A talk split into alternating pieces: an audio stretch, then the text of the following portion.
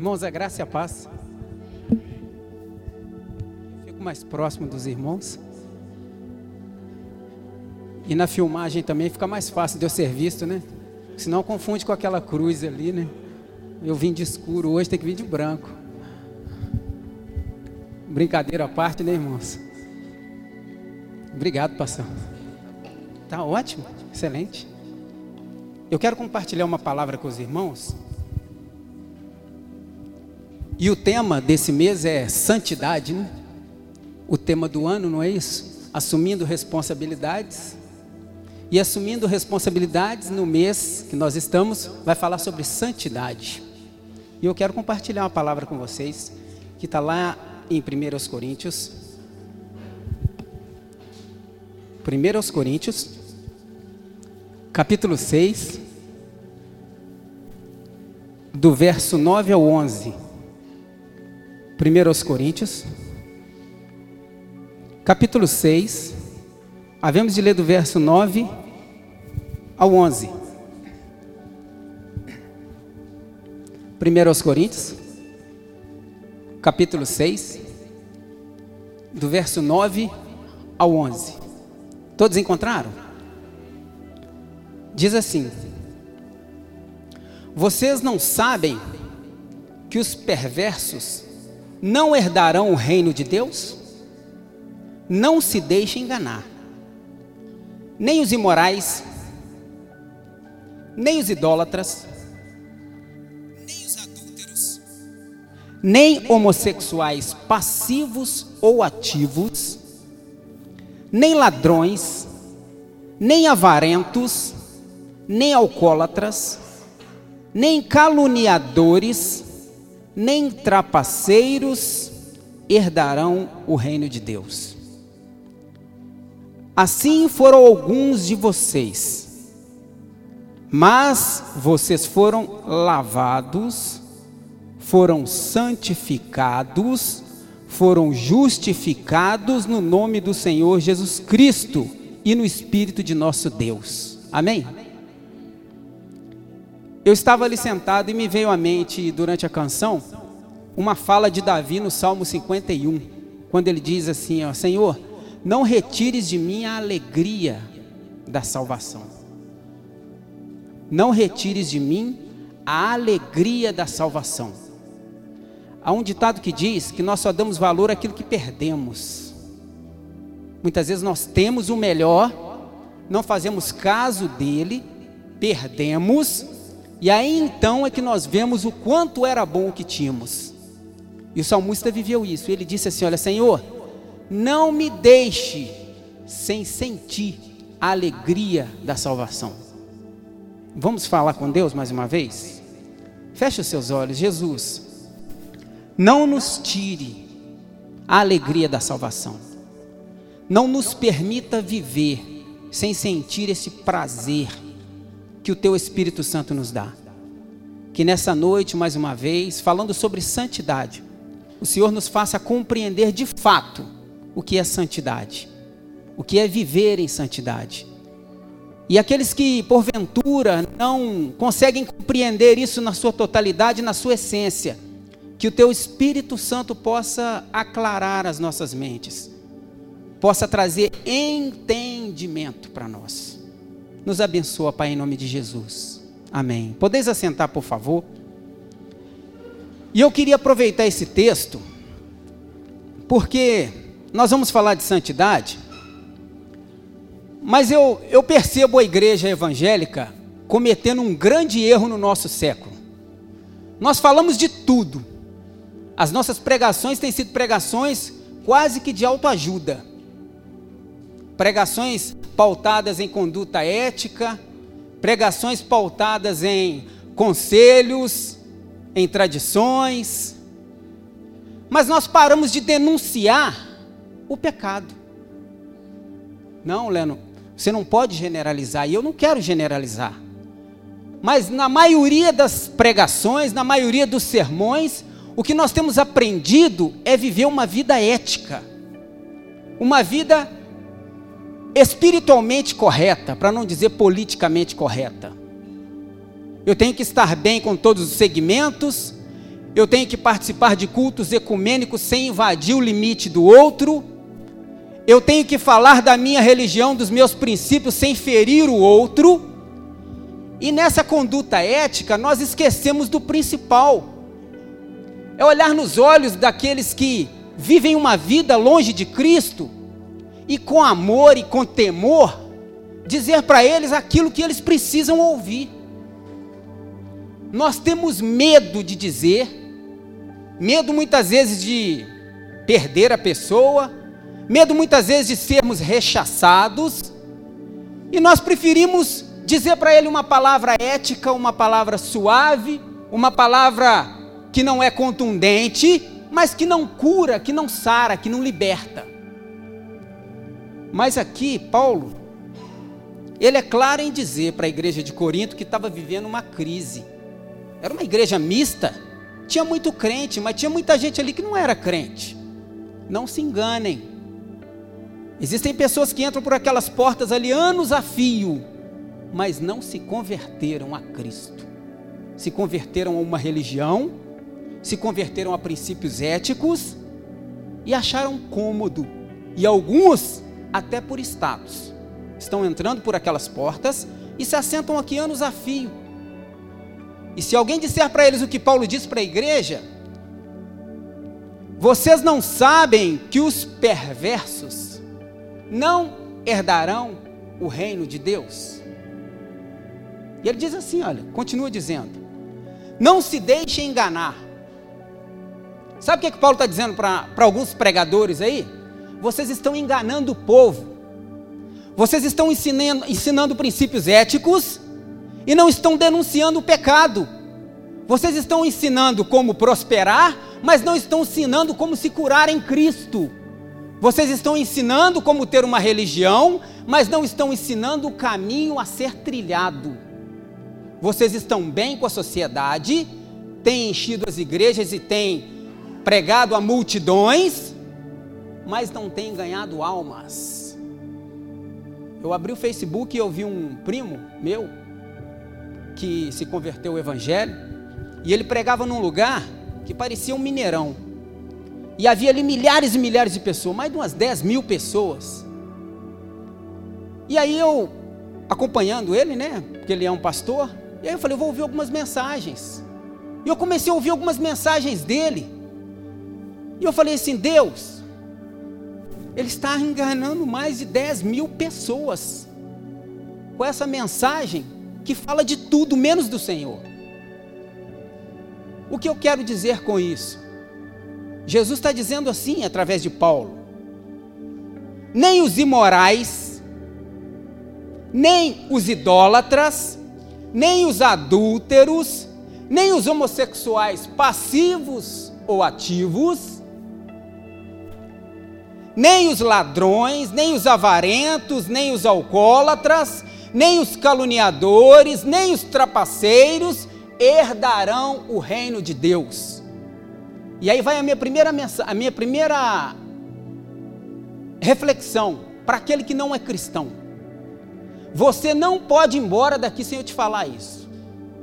Se você não teve um encontro com Cristo e vive todas essas práticas, que é fruto de uma natureza que não se converteu, você precisa se arrepender, porque senão você vai para o inferno.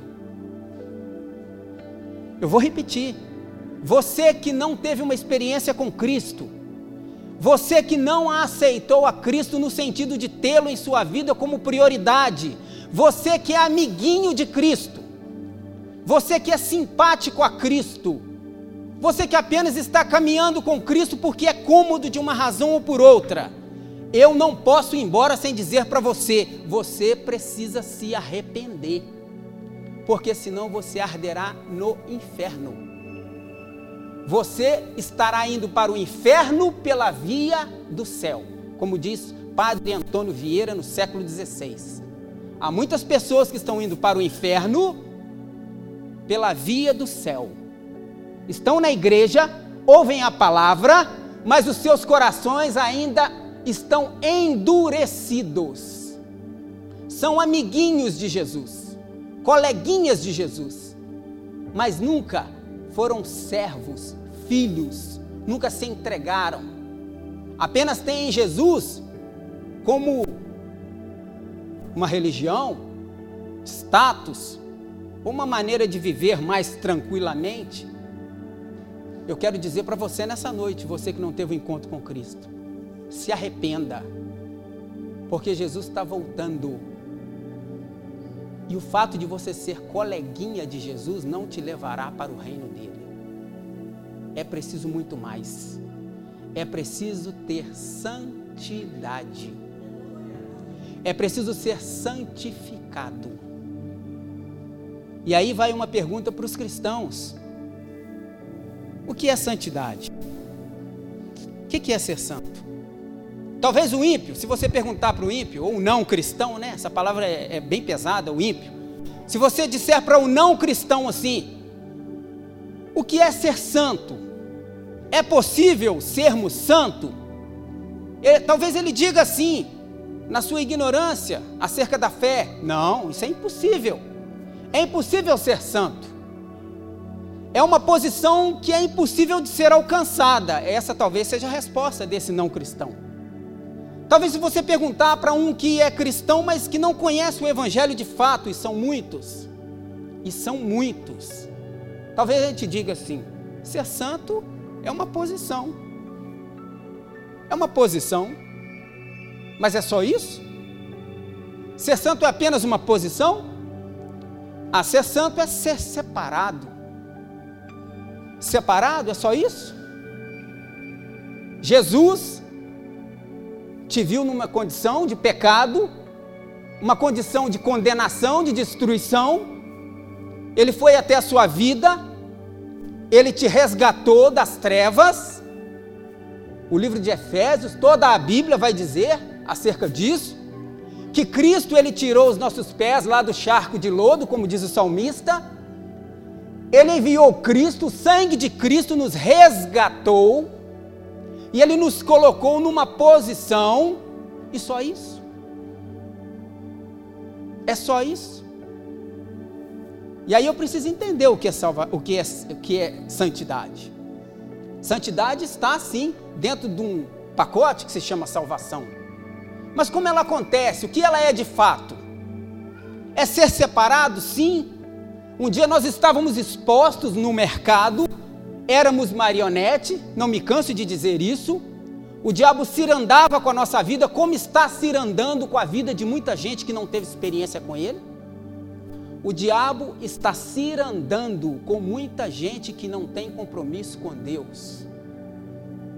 Cristo nos viu nessa ciranda, Cristo nos viu nessa vida ruim, Cristo nos viu satisfazendo os desejos da carne, Cristo nos viu realizando tudo que o nosso desejo, o nosso umbigo, a nossa carne propôs para nós, como prostituição, como imoralidade, como pecado, como homossexualismo e como um monte de outras coisas, porque todas essas coisas são fruto de uma natureza caída e Cristo nos resgatou pelo poder do sangue de Cristo.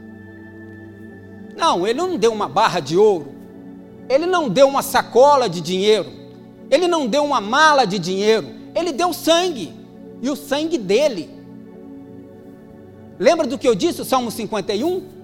O salmista dizendo: Senhor, não retira de mim a alegria de saber que o teu sangue me comprou. Não retira de mim a alegria de saber que eu não sou mais marionete. Não retira de mim a alegria de saber que hoje eu tenho uma posição em ti não retira de mim a alegria de ver que há uma esperança para mim. Que hoje eu tenho um nome, que hoje eu tenho uma família, que hoje eu tenho uma identidade em Cristo. Santidade é posição, sim. É uma posição em Cristo, é Cristo nos tirando das trevas e nos posicionando numa vida, num caminho diferente, com uma natureza diferente para um propósito diferente. Cristo nos tirando das trevas, nos colocando num caminho diferente, para um propósito diferente. Portanto, mais do que uma posição, santidade é uma posição para seguir destino A. É uma trajetória. Santidade é uma posição para um fim, para trilhar um caminho. Cristo não nos tirou das trevas para nós estarmos assentados ali naquela posição de santidade, nos enchendo de vanglória e dizendo ao mundo: somos santos, somos santos, somos santos. Antes, pelo contrário, Cristo nos colocou nessa posição com uma proposta de trilhar um caminho. Se você não percebeu, eu queria que você percebesse agora. Cada hino que foi cantado, cada palavra que foi ministrada, tinha como essência, como foco, contarmos a história de Deus na nossa trajetória. Vocês perceberam isso? As músicas que cantamos, as ministrações, as falas que foram ditas, todas nos impulsionam, todas tinham como foco, e vem da parte de Deus, não de homem, que nós contemos a história de Deus na nossa caminhada. Santidade é contar a história de Deus na nossa caminhada. Santidade não é ficar parado em uma posição se vangloriando, porque santidade é dinâmica, é um caminho a trilhar, é a vida de Deus sendo construída em nós, no caminho. Imagine aí agora alguém que vai esculpir algo. É o próprio Deus esculpindo, é o próprio Cristo esculpindo em nós a imagem de Deus. É o próprio Cristo moldando o nosso caráter, trabalhando na nossa vida, nos curando, nos sarando, nos tornando pessoas melhores. Existem certos segmentos de cristãos que, fica, que ficaram pior do que eram antes de ser cristãos. Eu vou repetir. Existem certos segmentos evangélicos que aqueles que foram para lá estão piores do que eles eram antes. Porque eles entenderam que agora ocupam uma posição de santidade e eles não entenderam que o caminho da santidade ele é dinâmico, é um trajeto e é uma construção. E tudo que eles fazem é se isolarem e viver uma vida totalmente alheia ao próximo e ao seu contexto. E aí eles se tornaram santarrões. Pessoas que são peritas em usar esse dedo e apontar para a vida dos outros. E dizer: está errado, está errado, está errado, está errado. Pessoas que não entenderam o que é santidade. Pessoas que não entenderam que santidade é mais do que uma posição, é uma construção, é o próprio Deus construindo a vida dele em nós e nos dando o privilégio de demonstrarmos essa vida às pessoas, nos dando o privilégio de contarmos a história dele na nossa caminhada de santidade. E aí eu queria ler outro texto com vocês. Eu queria que você abrisse a sua Bíblia lá em 1 Pedro, do 13 ao 16. Estamos em obras 1 Pedro, capítulo 1, do 13 ao 16. 1 Pedro,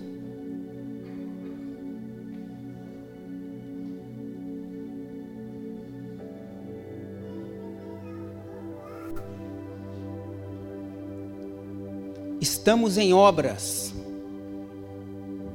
Sabe o que isso significa?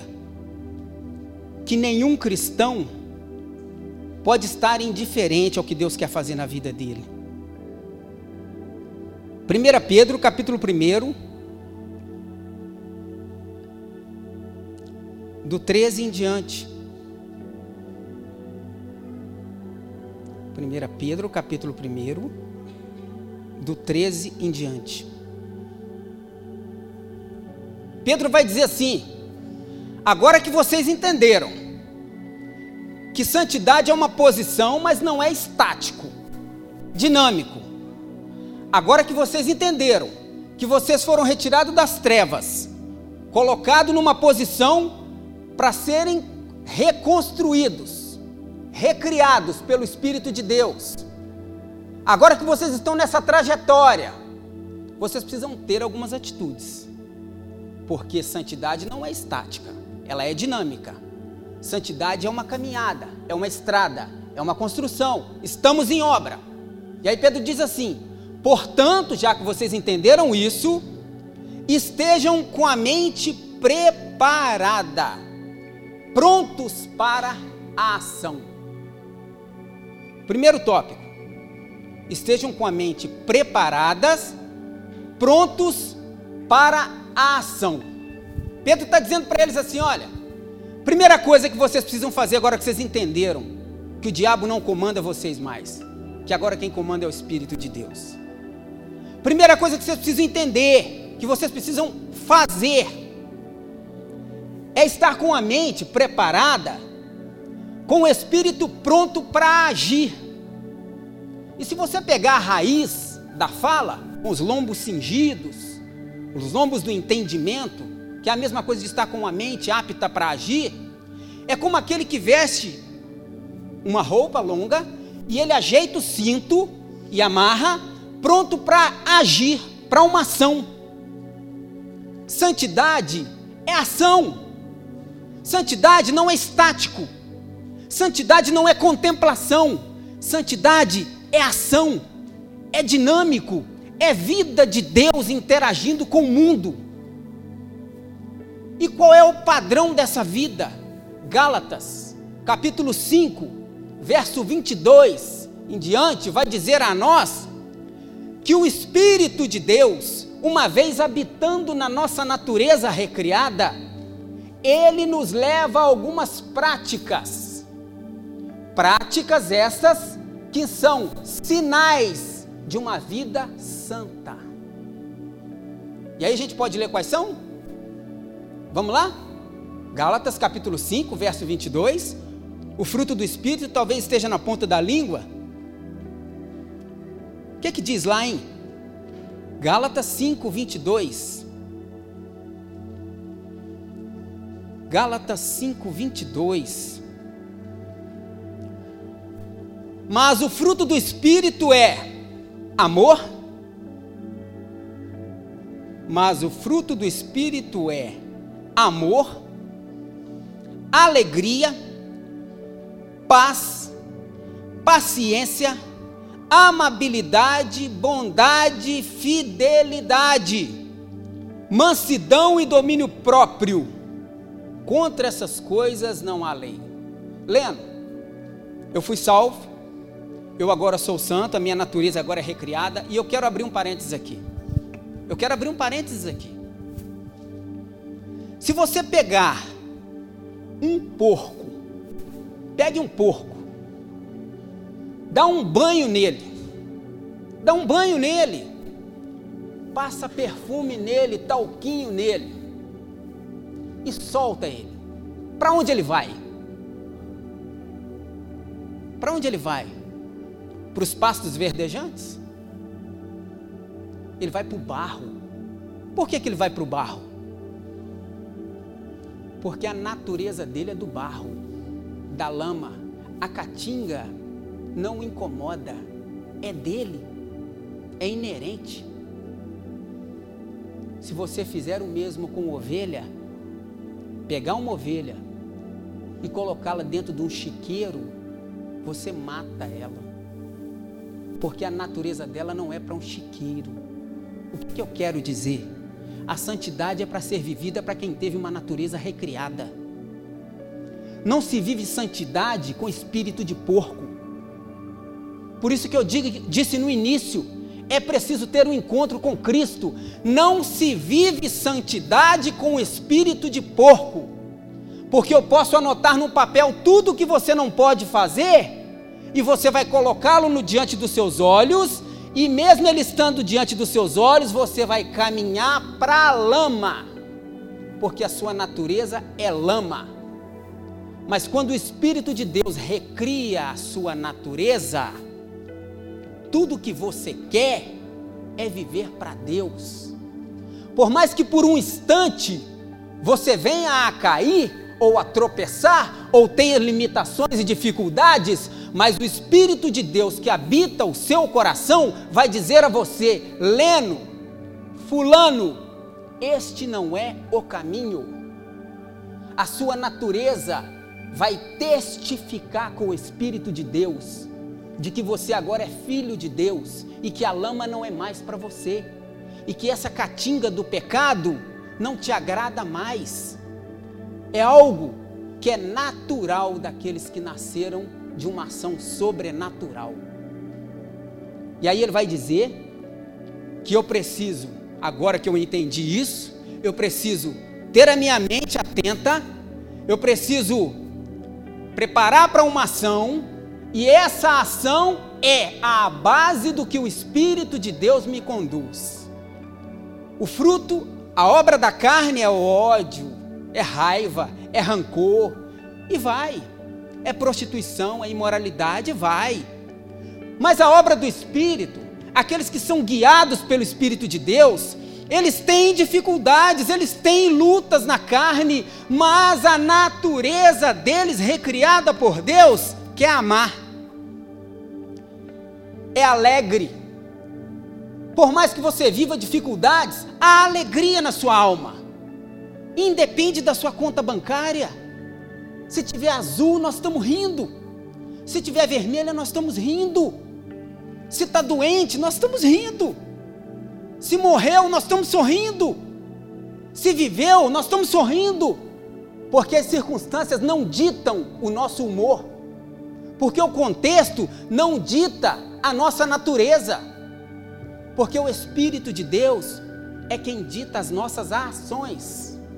Agora, minha mente está pronta para agir com base no que o Espírito me propõe. É alegria, é paz. Paz. Jesus fala, irmãos, Lá em Mateus 11, 28. Olha para mim, encontrem paz para as vossas almas. Aprendei de mim, porque eu sou manso, sou humilde. E sendo assim, vocês encontrarão descanso para as vossas almas. Paz. Tem crente atribulado. Tem crente atribulado, irmãos. Tem crente mal-humorado tem crente que odeia ao invés de amar. Tem pessoas que odeiam ao invés de amar. Você precisa rever essa caminhada de santidade. Santidade é ação, é vida que se constrói no caminho. E ele vai dizendo: paciência, amabilidade, bondade, fidelidade, mansidão, domínio próprio, contra essas coisas não há lei. Contra essas coisas não há acusação. Sabe por quê? Porque quem as dita é o Espírito de Deus.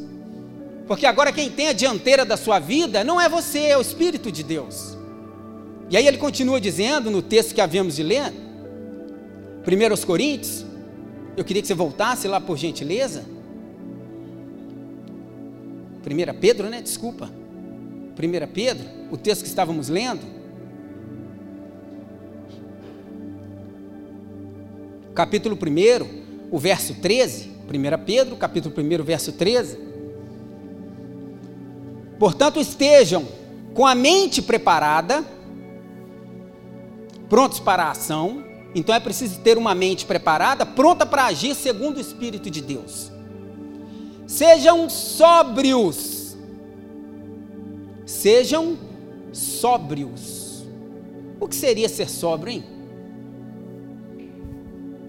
Santidade se faz no caminho, na nossa jornada com Deus. E eu preciso nessa jornada estar atento com a minha mente, pronto para agir segundo o Espírito de Deus. Segundo, eu preciso ser sóbrio.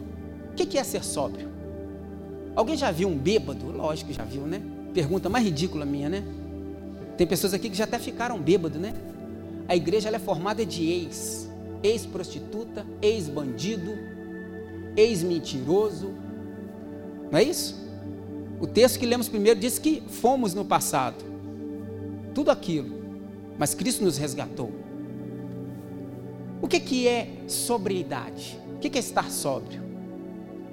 Quem já esteve bêbado? Eu nunca estive, né? Tive uma vez com 14 anos, né? Porque eu não bebi, nunca bebi. 14 anos eu tomei um porre. Caí pro chão, vomitei até a alma. Aí nunca mais consegui beber. Mas era esquisito. Eu sei que estava tudo rodando e no outro dia eu não lembro de mais nada. O bêbado, ele não tem entendimento. O bêbado, se ele é uma pessoa séria, ele fica ridículo. Alguns dormem, né? Outros caem para a rua fora, outros ficam só alegrinho. Mas ele tira o seu entendimento, não é isso? A bebida, não é isso? Oséias diz que a sensualidade e o vinho tiram o entendimento. Uma mulher muito sensual, né? É capaz de fazer você até cortar a cabeça de um homem de Deus. E o vinho da mesma forma, a bebida da mesma forma. O texto diz que aquele que é santo e que se constrói no caminho, ele é sóbrio, ele é sério, ele é alguém que olha para o cristianismo com seriedade. Sabe o que é isso? Olhar para o cristianismo com seriedade? É você saber que o Evangelho de Cristo não é um Evangelho de barganha. É você saber que o Evangelho de Cristo não é um Evangelho para te promover. É você saber que o Evangelho de Cristo não é brincadeira. É você saber que o Evangelho de Cristo é que te dá vida. Entendimento, sobriedade, seriedade. Um dos conceitos de sóbrio é seriedade. É olhar para o Evangelho com seriedade. Existem pessoas que estão brincando com o Evangelho. Irmãos, existem pessoas que estão brincando com o Evangelho, estão brincando de ser crente. Existem homens que estão na mídia, que estão brincando com o Evangelho. Eu poderia citar aqui o nome dos dez. Poderia citar o nome de uns dez. Que tomaram para si o Evangelho e fizeram dele fonte de lucro pessoas que não respeitam a pessoa de Cristo, pessoas que estão olhando para o seu status, para o seu bolso e estão bêbados, loucos, sem entendimento, porque o dia que Cristo cobrar deles todas as ações que eles têm praticado, misericórdia.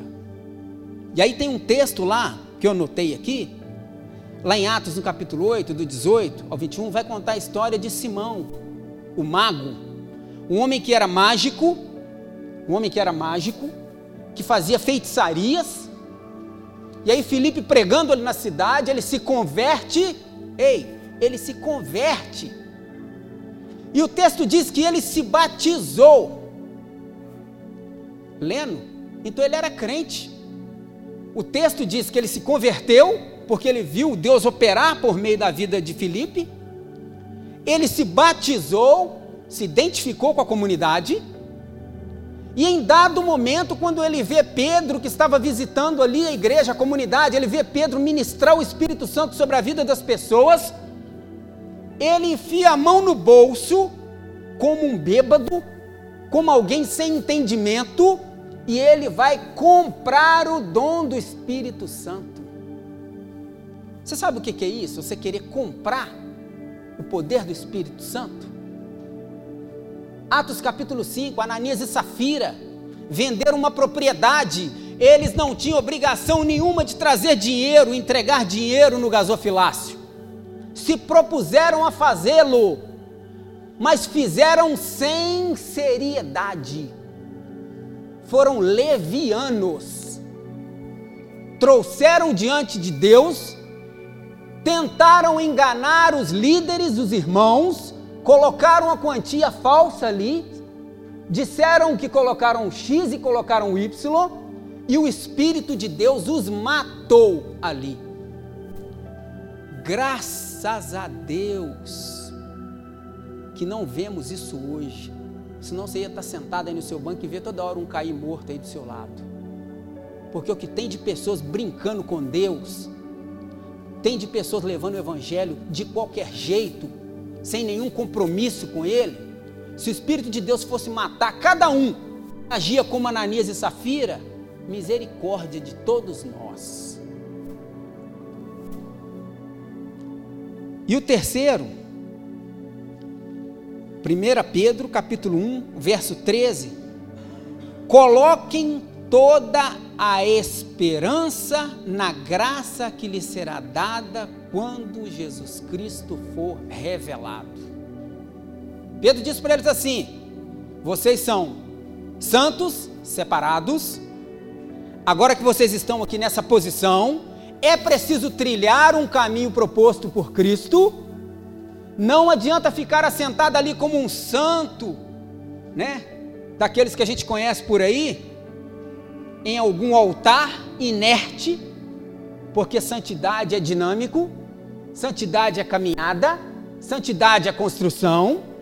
Vocês precisam ter a mente ativa, vocês precisam estar sóbrios e por fim, vocês precisam ter a esperança na graça de nosso Senhor Jesus Cristo.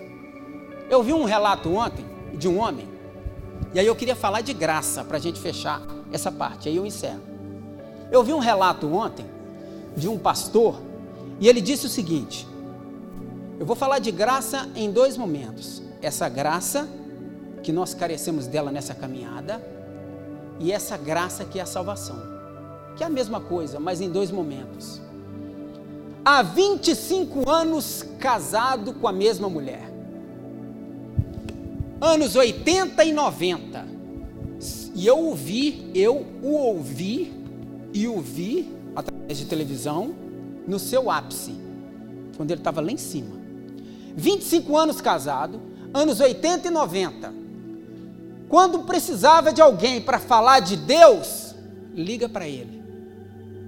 Entrevistas sobre Deus, liga para ele. Vamos ter uma conferência aqui, não é de crente, não, mas nós queremos alguém para falar da fé, da, da cristandade. Liga para ele. Obra social era dele. Era o cara do cristianismo.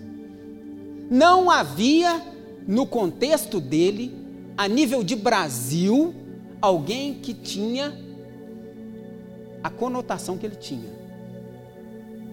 E aí ele falando o seguinte: que ele se envolve com uma mulher, depois de 25 anos de casado, cai num ciclo de traição, de adultério, e ele então começa a se lambuzar, começa a se sujar naquela lama.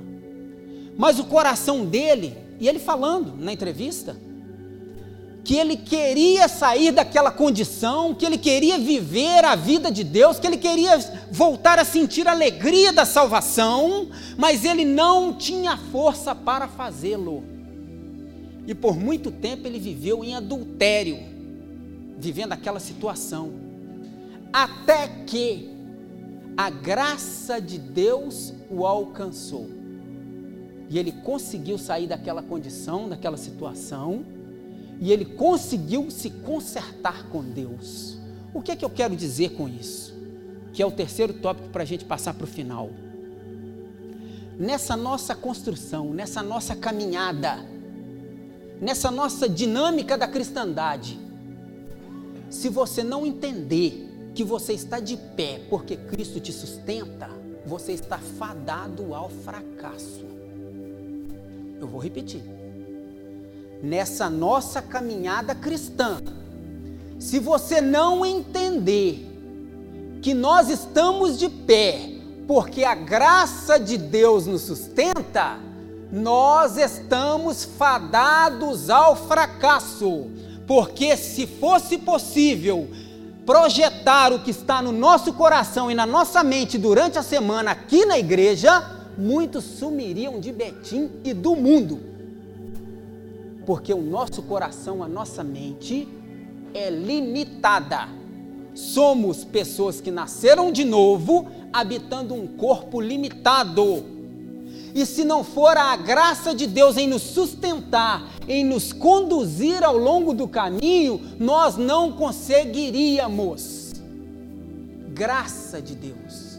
Às vezes eu vejo as pessoas falarem de santidade, como se elas fossem as pessoas que, que promovessem nelas essa santidade. Às vezes eu vejo as pessoas falarem de santidade como os fariseus faziam. Tinham lá suas listas do pode, não pode, do pode, não pode, a lei.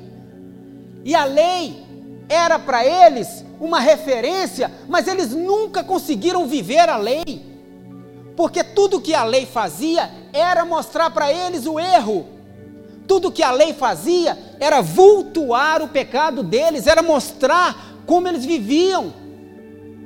Tudo que a lei fazia era mostrar para eles que eles estavam enfermos.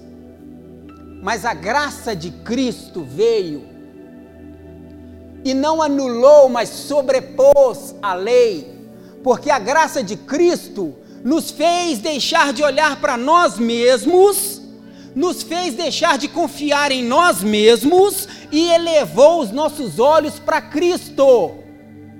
O que eu não consigo fazer, eu busco em Deus, em Cristo, e a graça dele me fortalece. Eu quero fechar lendo um texto. Paulo, um dos grandes expoentes, como nós queríamos ser Paulo. Segundo aos Coríntios 12, verso 7, Segundo aos Coríntios, e aí eu já encerro, irmãos. Segundo aos Coríntios, capítulo 12, o verso 7.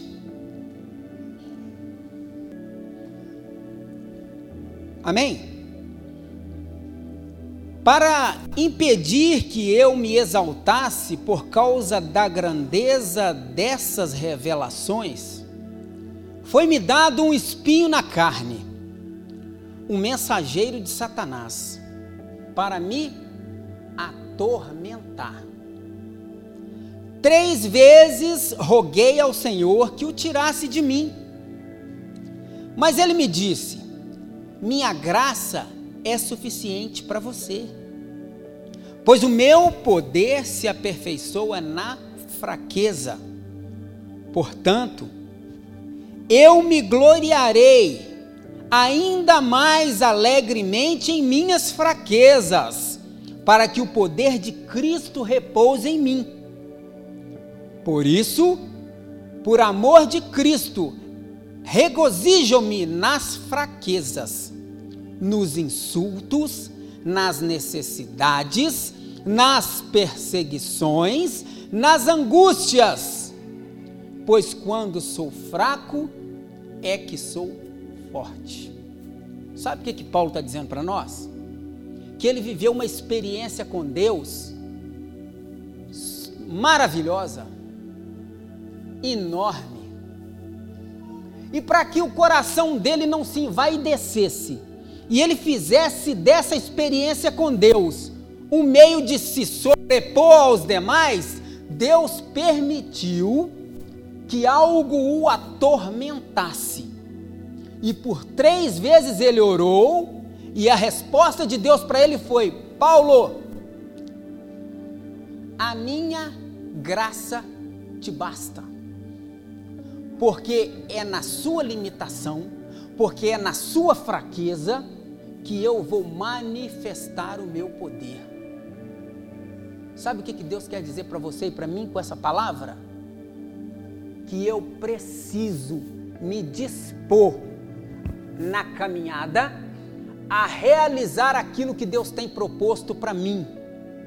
Mas eu não posso achar que sou eu quem vai realizar tudo nessa caminhada. Eu coopero com Deus e conto com a graça e misericórdia dele nessa caminhada. Santidade é um caminho em que o Espírito de Deus nos ajuda a sermos construídos e a contar a história de Deus nessa caminhada. Nós precisamos entender: santidade é dinâmico, santidade é um processo, santidade é uma caminhada. E nessa caminhada eu preciso ter a minha mente pronta para agir segundo a vontade do Espírito Santo.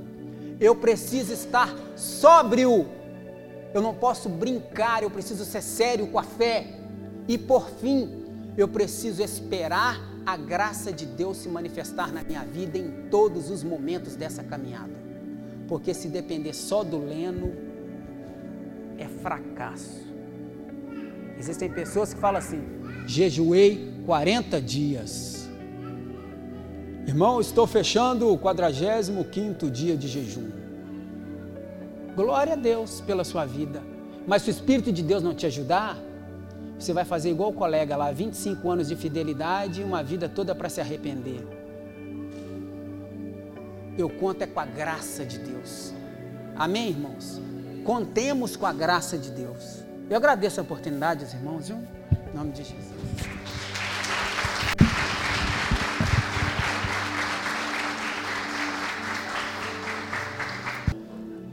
Aleluia. Irmãos, não percam nunca a alegria da salvação. Não percam. A salvação é um dom de Deus para nós. Jesus Cristo. Obrigado pela salvação. Bastou ali um momento de, de, de descuido, Pai, para que Davi perdesse por um instante, Pai, a alegria da salvação. Momentos de prazer ali, Pai, ele, ele se perdeu e ele viu o quão é ruim ficar sem sentir, Pai, essa alegria. A minha oração nessa noite, Jesus, pela tua igreja, por mim mesmo, é que o Senhor fortaleça o nosso coração nessa caminhada. Santidade é um caminho, Senhor, e um caminho que o Senhor propôs para nós, e nós nos alegramos por trilhar esse caminho. Mas nós não queremos, Pai, contar com a nossa força, porque, como diz a palavra, Pai, somos fracos, somos limitados mas nós queremos contar com a tua misericórdia, com a tua graça, com o teu favor. E se porventura cairmos, a tua palavra diz lá em João, no capítulo 1, 1 João, capítulo 1, Pai, no verso 9, filhinhos, se porventura pecar, sabeis que tens um advogado junto ao Pai, Jesus Cristo justo, que vos perdoa de todos os pecados e os livra de toda injustiça. A tua palavra diz ali, Pai, que o Senhor não nos disse isso para que pequemos, mas para que saibamos que o Senhor está conosco nessa caminhada e que o sangue de Cristo, ele está sobre nós e ele nos torna de novo aptos a caminhar. Ó oh, Jesus, toca no coração de cada um nessa noite, no meu coração, nos nossos corações. Ó oh, Espírito Santo, que o Senhor venha trazer vida, Pai, vida em abundância àqueles que não viveram uma experiência contigo, aqueles que estão ainda, Pai, indiferentes ao Senhor, aqueles que não conseguiram se firmar com o Senhor. Espírito Santo, toca esses corações nessa noite e traz convicção, traz restauração e realiza uma grande obra, a obra do novo nascimento no coração deles aqueles que estão no caminho, Senhor, nós estamos no caminho, nos fortaleça e nos ajude a cada dia sermos dependentes do Senhor, dependentes da tua graça e do teu favor, Jesus. Nos dê uma semana de vitória, que a boa mão do Senhor permaneça sobre nós, Jesus. Amém.